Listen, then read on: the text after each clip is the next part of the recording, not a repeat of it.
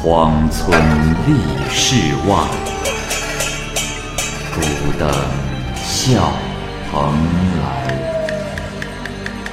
雁作人间雨，旷世岂了斋？鬼怪胡银娥，休当孤望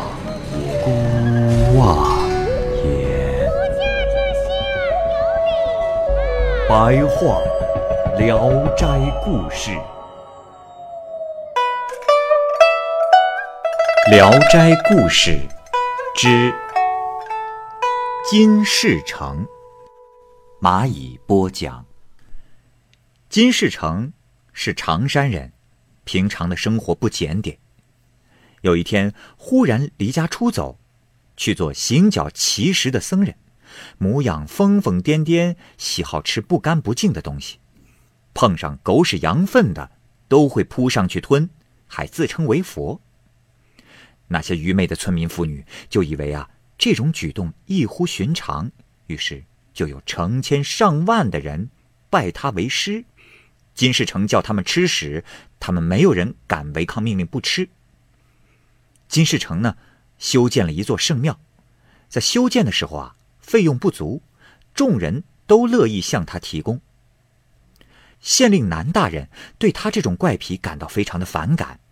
就把他绑了起来，打了一顿，然后让他去做修圣庙的苦力。他的那些弟子就相互的传告说，佛在那里受难了，并争着要去募捐救他。金世成的宫殿在一个月里就建成了，建庙时收集的那些金银财宝，要比官府的酷吏在那儿穷追猛叫的搜刮还要快。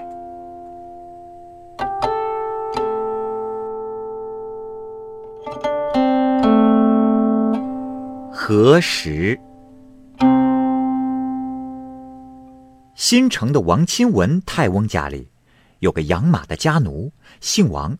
起先到崂山去学道，时间长了就不再吃火烧过的食物，只吃松子和白石。他的身上啊长满了毛。又过了几年，因思念母亲已老，就回到村里，渐渐的。又恢复起了吃熟食的习惯，但依然还是吃石头。只要平时对着阳光一看，就知道啊哪块石头是甜的，哪块是苦的，哪块是酸的，哪块是咸的，吃起来就像吃芋头一般。后来母亲死了，就重新进山，至今已有十七八年了。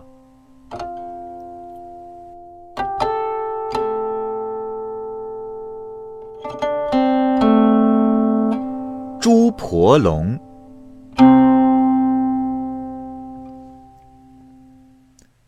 朱婆龙的产地是江西，形状像龙，但更短，能够横着飞，常常出没在江边，扑食鹅和鸭。有人捕捉到了它，就将它的肉卖给陈家和柯家，这两姓人家呢，都是陈友谅的后代，世代都吃朱婆龙的肉。其他的家族都不敢吃这种东西。一次，有位外地人从江边过来，抓到一只猪婆龙，捆在船上。一天，江船驶到了钱塘江，捆绑的绳索稍一松动，那猪婆龙就突然跳进了江里，顿时江水翻滚，商船倾覆。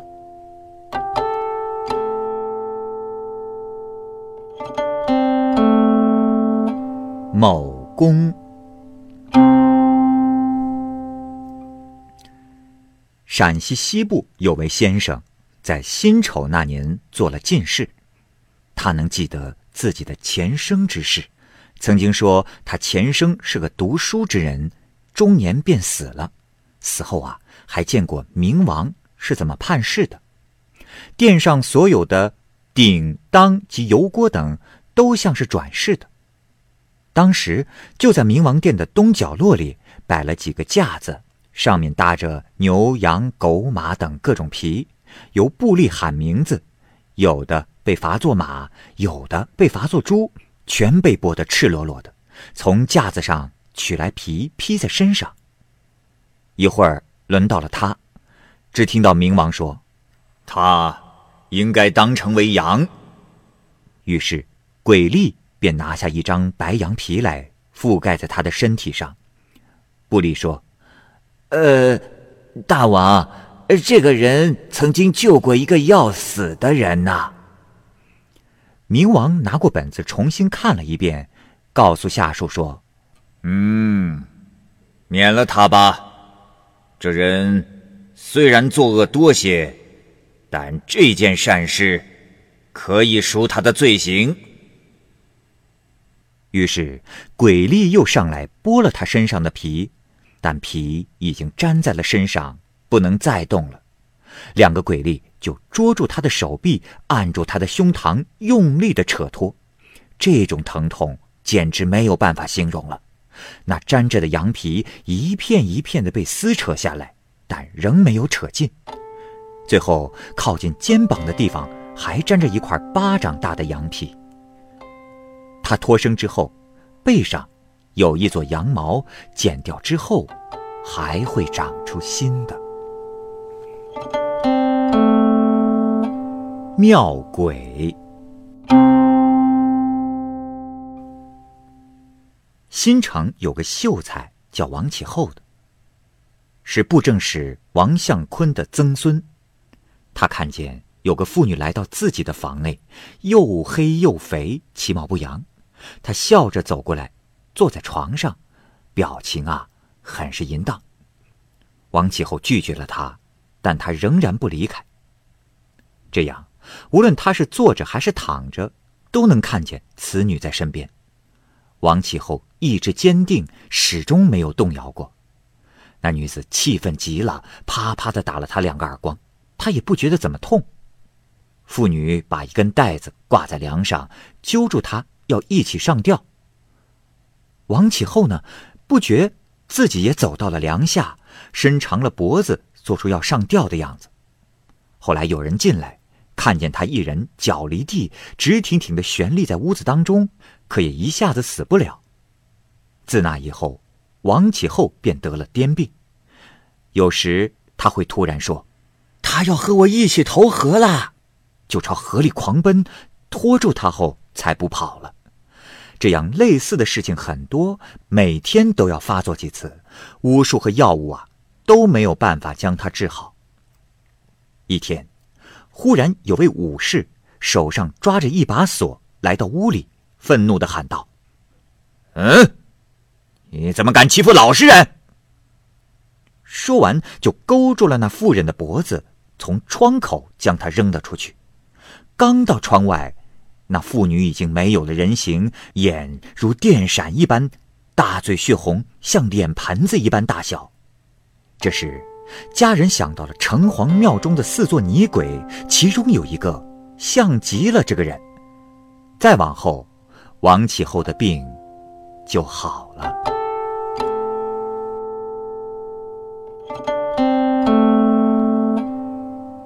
一数。杨天一曾经说过一件事儿。有一次，他看见了两只老鼠出来，一只被蛇吃了，另一只眼睛瞪得像花椒粒儿似的，心里似乎很恼怒，但是远远的盯着，不敢冲向前去。蛇吃饱了肚子，蜿蜒的爬进洞穴，身子正好进了一半，鼠冲将过来，用力的咬住了蛇的尾巴，蛇也怒了，只得退身而出。老鼠啊，本来就灵便敏捷，一闪便跑开了。蛇追不上老鼠，又回到原地。等它一入洞，老鼠又来了，像第一次那样咬住蛇的尾巴。蛇见鼠来，蛇出鼠跑。就这样，时间一长，蛇只能出来把吃下的死老鼠吐在地上。老鼠走近嗅着，并发出啾啾的叫声。像是为它的同胞悼念，并拖着他离开了。有人张立友根据这件事情写过《艺术行》。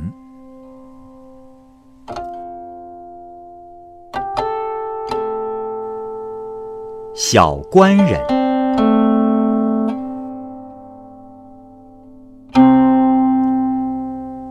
有位当太守的老翁已经忘记了叫什么名字。白天呢，在书房里睡觉，忽然，有一列小仪仗队从屋子的角落里出来，马像青蛙那样大小，人呢像手指那样粗细，一共有几十对。其中的一个官人，头戴乌纱帽，身穿锦绣袍，乘在轿子上面。仪仗队闹哄哄地走出门去。老翁心里非常的奇怪，又私自怀疑，刚才是不是因为没有睡醒，或者是眼睛看花了呢？就在这个时候，他忽然看到了一个小人返回到屋里，手上提着一个大毡包，有拳头那么大，竟来到了床下。说道：“呃，史大人好，我家老爷说多有叨扰，呃，送些礼物，请您老笑纳。”说完，对面站着，又不马上的拿出东西来，一会儿又自己笑着说：“哎，嘿嘿嘿嘿，哎，区区财物，想必太师公也没有甚用，就不如赐给小人罢了。”太师公点头允诺了他。这小人高兴的提着包裹就走了，以后这种事情就再也没有发生过了。可惜太史公当时心中害怕，就不曾追究这些小人到底是从哪儿来的了。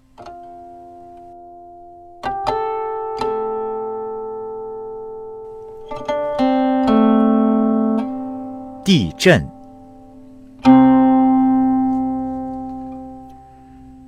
康熙七年六月十七日的前半夜呀，大地震荡。我当时客居在稷下，正和表兄李笃之在烛光下饮酒，忽然听到响声如雷，从东南方发出，向西北方向而去。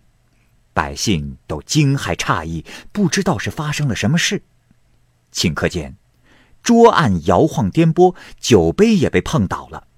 房子里的梁柱和船木都发出了折断的声响，大家面面相觑，神情失色。时间一长，才知道是发生了地震，于是都急忙的奔逃出屋。只见阁楼房舍倒下又被掀起，墙壁坍塌的声音和孩子啼哭的叫声沸腾喧哗，人感到头晕目眩而不能站稳，坐在地上，随着地。摇晃、转动、歪斜，河水倾泻而泼到一丈多远，满城是鸡鸣狗叫的声音。过了一个多时辰，才稍稍的安宁下来。只见街上男女都裸露着身体在一起，相互争着述说当时的情景，竟忘记了自己还没有穿衣服。后来又听说某处的一口井倾斜的无法汲水，某家的楼台南北两面转了个方向，栖霞山裂了个大缝儿，沂水那儿陷下去大约有数亩地那么大的一块儿，这真是奇特的变化。有个镇上人的老婆，夜里起来小便，回来后发现一只狼正咬住了他的孩子，妇女急着和狼争斗。狼稍一松弛，妇女就把孩子从狼口中夺了过来，抱在怀中。狼蹲着不肯离去，妇人就大声的嚎叫，邻居们就一起奔来，狼才逃跑了。妇女惊慌一阵后，渐渐的高兴起来，便指天画地的说开，描述着狼咬着孩子的情形和自己如何夺得孩子的。过了一阵儿。才忽然发觉自己还是一丝不挂，才奔跑着回家去。这种事与地震时男女们在一起忘记了对方是异性是一样的。人在惊慌失措的时候都是如此可笑。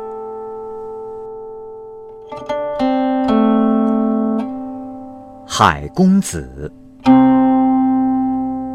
东海有座古迹岛。长着五色缤纷的耐冬花，四季常开而不谢。岛上呢，自古就没有人住，人迹罕至。登州人张生天性好奇，喜欢游猎，听说有这样的圣地，就准备了酒食，自己摇着一叶扁舟向那儿进发。到那儿的时候，正好是花朵繁放，飘香数里，并长有大到十多围的巨树。张生在岛上来回的多次欣赏，心里流连不已，对其好景很是满意，并拿出酒来自斟自饮。只是遗憾啊，没有同游之人。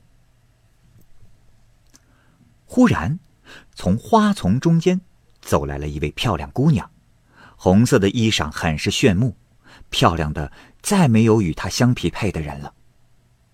她看到张生，便笑着说。我自以为是兴致不凡的人了，不想早有共趣之人。张生很惊异的问：“啊，呃，姑娘是谁？”那女子说：“啊，我是胶州的妓女，刚刚随海公子一起来到这儿。啊，他去找郝景致了，我则有些走不动，所以留在这里。”张生正感到一个人寂寞难耐，看到这位美人，心里很是高兴，就招呼她一起来喝酒。女子吐词温婉，荡人心魄。张生很是喜爱她，又恐怕海公子前来不能尽情欢乐，就拉着她要行云雨之事。女子也就乐意奉承。二人欢爱还没有结束，忽然。就听得风声萧萧，传来了草木折倒的声音。女子急忙把张生推开，说道：“啊，海公子来了。”张生穿上衣服，惊恐四顾。那女子也趁机溜之大吉了。不一会儿，看到了一条大蛇从树丛中游出，身子有大桶那么粗。张生一急。就躲在一棵大树的后面，希望不被那蛇看到。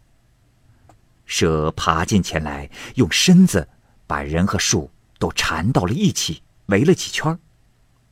张生两只手臂直愣愣的被捆在了裤裆当中，不能有一点弯曲。蛇抬起头来，吐出信子刺到张生的鼻子上，张生的鼻血直往下流，地上流了一大片。蛇就弯下身子去喝那些血，张生心想必死无疑。忽然，又想起了腰里带着一只荷包，里面装有毒狐药，于是，就用两只手指把它给夹了出来，扯破了布包，堆在自己的手掌上，又侧过脖子看自己的手掌，让流下的血滴在药上。不一会儿，满手就都是血了。蛇果然看到掌上有血，就来吸，可是还没吸完，就直了身子，尾巴摇晃的像雷鸣之声，碰在树上，树干就从中间崩断落地，蛇卧在地上直挺挺的，像乌梁一般的死了。张生也昏过去，不能起身，不知过了多久才苏醒过来，把蛇拖到船上装了回来。